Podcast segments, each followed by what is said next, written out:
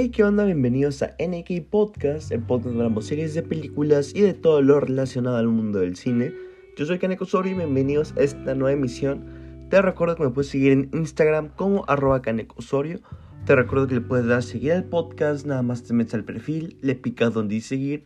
Si estás escuchando esto en Apple Podcast, puedes, aunque no uses Apple Podcast, si pudieras, por favor, este, calificar el podcast con 4 o 5 estrellas para que más gente le aparezca y más gente se una a esta conversación que estamos teniendo aquí en NK Podcast. Y bueno, esta semana por fin ya está acabando. Este, con esta, esta semana se cierra la temporada de premios. Después del domingo 25 nos tenemos que esperar unos 7, 8 meses para que vuelva a empezar otra vez este, esta idea de la carrera al Oscar. Y esperemos qué películas salen este año. Pero ya por fin vi una de las películas que más ganas tenía de ver esta temporada de premios, las que me hacían falta, que es Nomadland. Nomadland, que gracias a Dios alcancé a ver esa película en el cine. Y muy curioso cuando fuimos al cine que realmente ya... Comparado con cuando fui a ver The Father, que fue hace como dos semanas, estaba lleno muchísimo más. O sea, fuimos a una función un domingo en la noche. O sea, un domingo, el domingo en la noche realmente no vas al cine, el domingo en la noche estás triste porque el lunes inicia la semana, estás en tu casa doblando ropa y terminando de hacer las cosas que... preparando todo ya para el resto de semana. Fuimos al cine, fuimos al cine ya bastante noche, como eso de las 9. Y estaba repleto de gente el cine, realmente el cine. El cine al que fuimos estaba llenísimo. Ni siquiera alcanzamos a comprar nada en dulcería. Así de, de lleno estaba. Estuvimos esperando como 20, 25 minutos. Porque siempre pues, llegamos como temprano antes del cine. Estuvimos esperando como 20, 25 minutos. Y no se movió la fila y no alcanzamos a llegar. Creo que por el estreno de la película de, Mortal Kombat. Creo que es que se empezó a, a, llenar mucho y mucha gente como que le dio la curiosidad de... Realmente no la he visto, no me llama mucho la atención tampoco, no he escuchado cosas buenas de ellas. Y pues es una adaptación de videojuegos y quieras o no realmente las adaptaciones de videojuegos ahí tienen sus complicaciones, ahí siempre se ha batallado, ¿no? En ese concepto de películas. Yo realmente no, no me interesa, no, no estoy emocionado por verla. Pero bueno, ya, es, pero es bueno ver que la gente está regresando al cine y tienen estas ganas de, de estar en el cine y volver y regresar poco a poco a la normalidad que teníamos antes de, de esta pandemia, ¿no? Pero bueno, ¿qué sabía yo de Nomadland antes de ir a verla? Pues tenía muy en claro que era película. Esta es la película favorita a ganar el Oscar a mejor película. Es la única película consistente que en todas las premiaciones, esta temporada de premios, desde las desde los independientes hasta las prestigiosas, todas, todas, incluyendo las asociaciones de críticos de cada estado, las de Film Critic uh, de Nueva York, de Boston, de Chicago, todos, todos de California ha ganado Nomadland. Es la única que ha sido consistente ganando en todas mejor película. Esa categoría es la que siempre ha ganado. Y pues por lo mismo yo estaba hypeado, dije, ah, no manches, esta va a ser este, pues, el Parasite de este año, ¿no? Entonces, llegué muy emocionado a verla. Y realmente disfruté mucho Nomadland. No es un Parasite, yo creo que no es una película para todo el mundo. Uh, pero es una película muy fuerte que realmente creo que todo el mundo se debería dar la oportunidad de ver. Si no lo has visto actualmente está en el cine, creo que no está en ningún servicio de streaming. Eh, claro que pues, si no quieres salir y te estás cuidando cualquier cosa, siempre puedes recurrir a la cueva de Ana o a distintos sitios no oficiales que no promocionamos aquí. Este. Pero sí, si no, si no lo viste, igual voy a una pequeña sinopsis de qué trata la película. Y bueno. Básicamente, Nomadland nos cuenta la historia de una mujer que después de perderlo todo durante la gran recesión, se embarca en un viaje hacia el oeste americano, viviendo como una nómada moderna en una caravana, una caravana como una especie de van. Tras el colapso económico que afectó también a su ciudad en la zona rural de Nevada, Fern, nuestra protagonista, toma su camioneta y se pone en camino para explorar una vida fuera de la sociedad convencional, como una nómada moderna. Wow, pues realmente Es una película muy, muy buena. El guion original, yo creo que realmente viene desde... Si tiene que dar un mérito enorme a la directora Chloe Zhao, Zhao, Zhao, que no solamente es la directora, sino es la escritora y es la editora. Realmente es, su película trató de poner lo que ella quería hacer, lo que ella sentía en cada cosa. Se embarcó 100% en el proyecto, creo que también es productora, junto con Francis McDormand. Y primero que todo el guion, el guion de la película, el guion original, creo que tiene mucho mérito la imaginación y la idea detrás de la película. La imaginación de ver este lado nómada de las comunidades de Estados Unidos. La faceta fea de Estados Unidos, por decirlo de alguna manera. El lado pobre. El cual es un lado que no realmente vemos en el cine día con día. Siempre se nos vende a Estados Unidos como esta potencia, este. Este. Esta cuna del capitalismo. Eh, vemos lugares como. Este Times Square en Nueva York lleno de luces y gente y realmente nos venden esta idea bonita de Estados Unidos como potencia mundial, como el mejor país, el número uno. Pero nunca vemos ese otro lado de la gente que, que batalla realmente, claramente si vemos este lado, si está este, este opuesto con luces y dinero y cualquier cosa, pues existe el lado opuesto. Y es un lado que realmente nunca se voltea a ver, que nunca se romantiza. Y en el cine es muy raro que se toque. Entonces, especialmente las comunidades nómadas que viven dentro de estas casas rodantes, que es una cultura que aparentemente mucha gente es su normalidad en Estados Unidos. Y creo que desde ahí se tiene que apreciar, ¿no? La, la creatividad de ver las cosas de un ángulo diferente al que como sociedad dentro del medio estamos acostumbrados a. Y realmente la película es una película que terminas de verla y te deja pensando. Yo esta película la vi el domingo y estoy grabando esto en martes, casi miércoles. Porque realmente me tengo que tomar un, tiempo para pensar y que aterrice bien la película en mí. He estado dando vueltas estos dos días porque es una película bastante profunda. Por ponerlo de una manera simple. Es una película que realmente te cuestiona muchas cosas de tu vida. Y creo que eso es algo excelente que hacer la película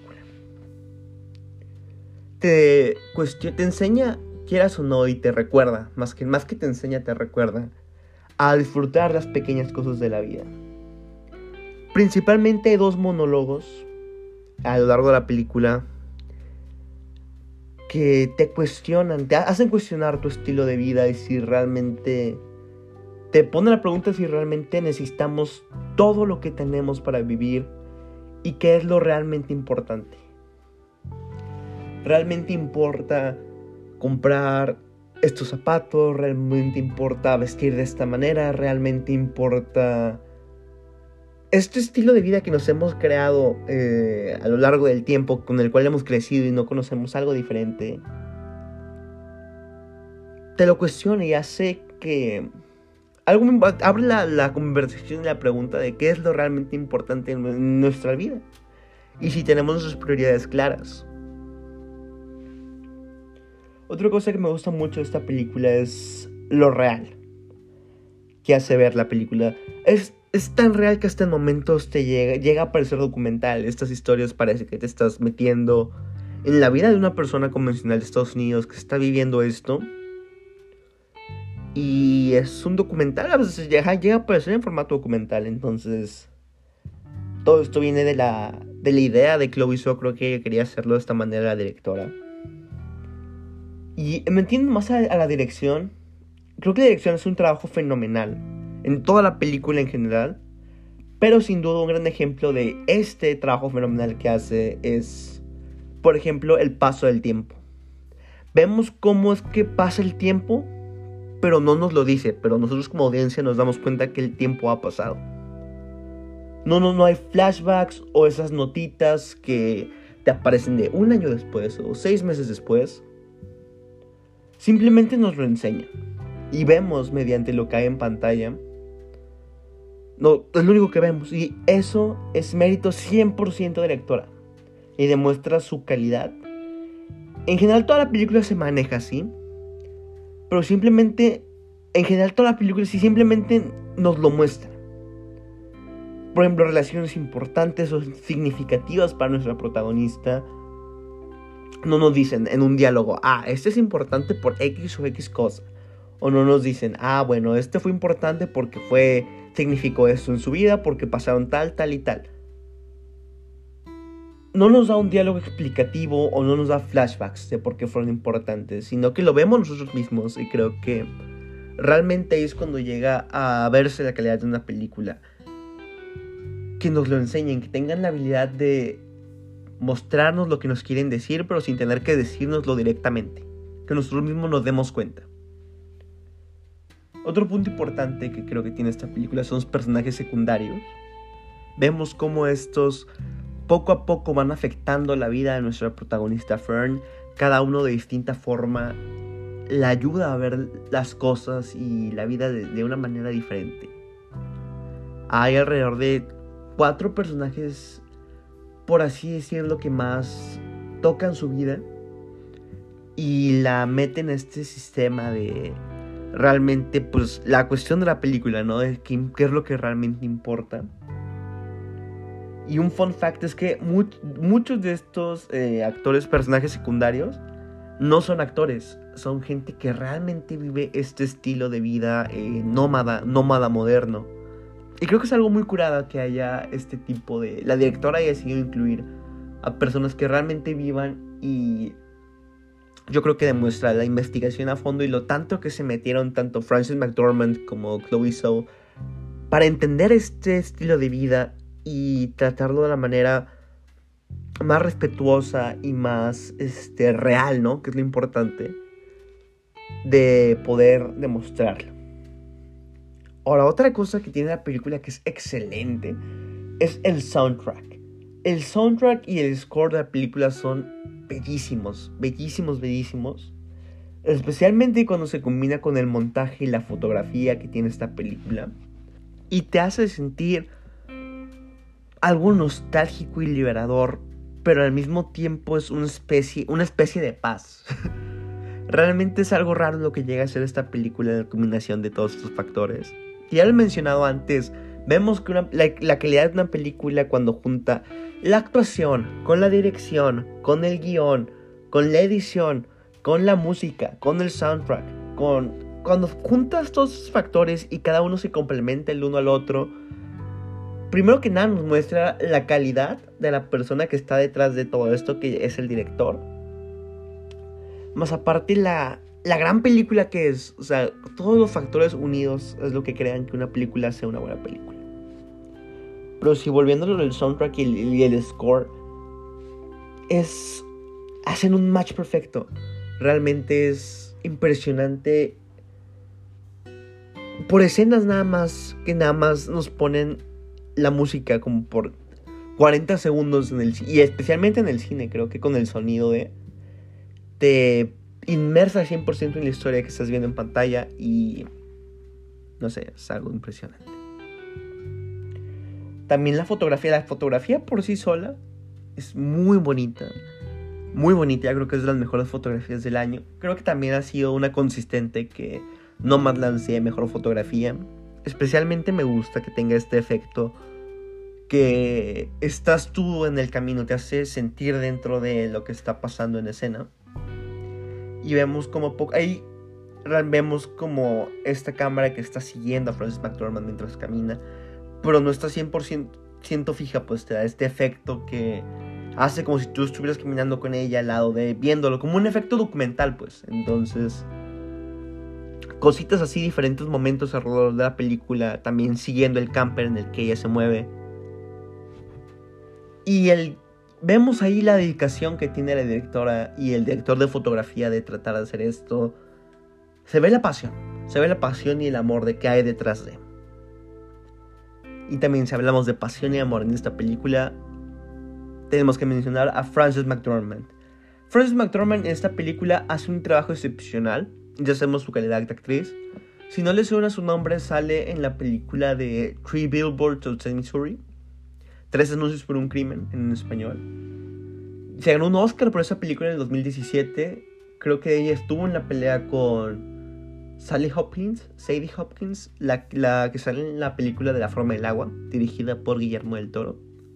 Ese año ella se ganó el Oscar. Esa película no la he visto cuando se estrenó aquí en Tijuana, no alcancé a verla. Como que estuvo bien poquito tiempo, creo que como dos semanas, y no la alcancé a ver.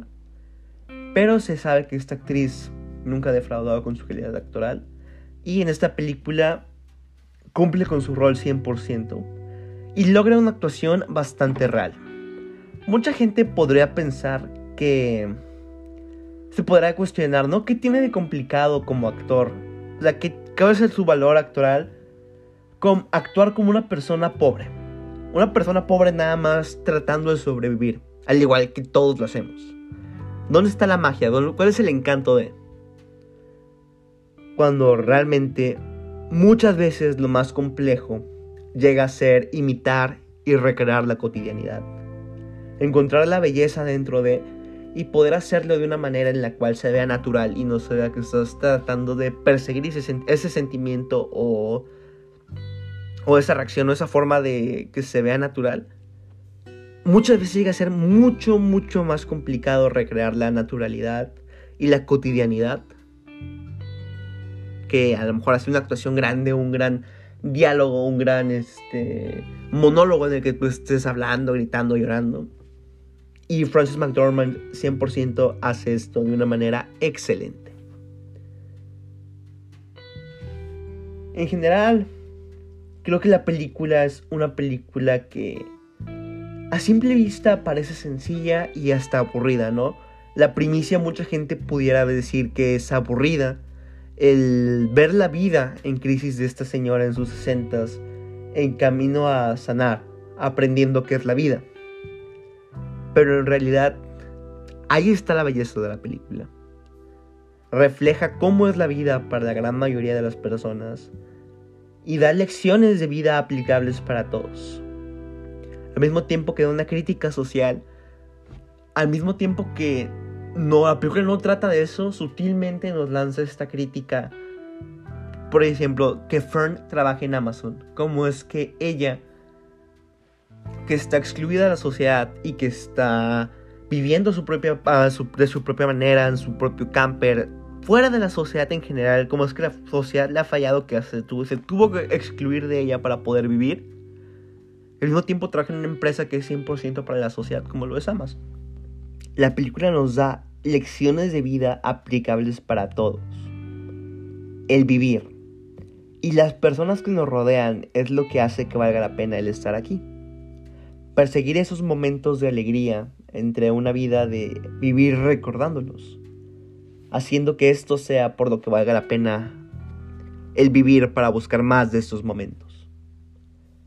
Realmente es una película que yo creo que cada persona que la vea puede sacar su propia conclusión, que generalmente eso es el cine, es lo que debería pasar, cada persona podría ver algo diferente de la misma película y es completamente bien pero creo que en esta película se presta más. El mensaje que entiendas toda la película es realmente como de la belleza de, ¿no? Que es una película que tiene tantas formas de verse que que cualquier forma que tú te identifiques o, lo que signifique para ti está bien.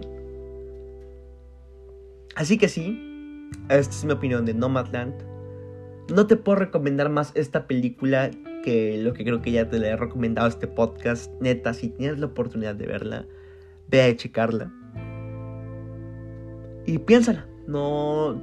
Tómate tu tiempo, vela con cuidado y. Y piénsala. Toma la película lentamente y piénsala.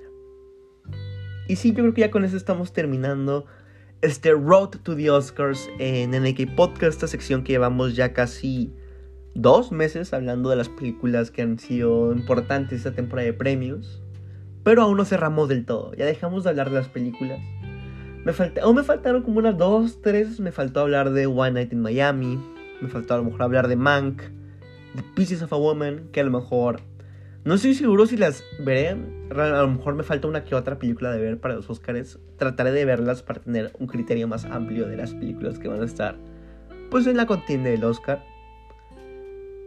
Pero ya, este viernes sale también, este, igual ya dando conclusión a esto que va a ser el Road to the Oscars. El viernes salen mis nominaciones para el Oscar. El viernes o sábado no lo decido. No sé qué estaría más cool. Ustedes díganme por mensaje, está mi Instagram en la descripción del podcast. ¿Qué sería más curada si saliera el viernes o el sábado, un día antes de la premiación? Y el siguiente miércoles estaremos checando ya el evento en general y los ganadores de. Así que muchas gracias por escuchar.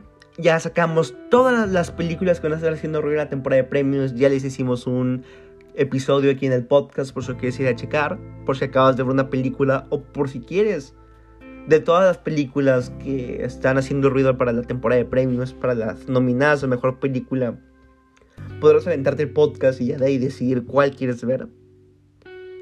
Y bueno, muchas gracias por escuchar. Nos vemos en el siguiente podcast. Bye. Perdonad mi gallito, se me salió. Bye. Ahora sí.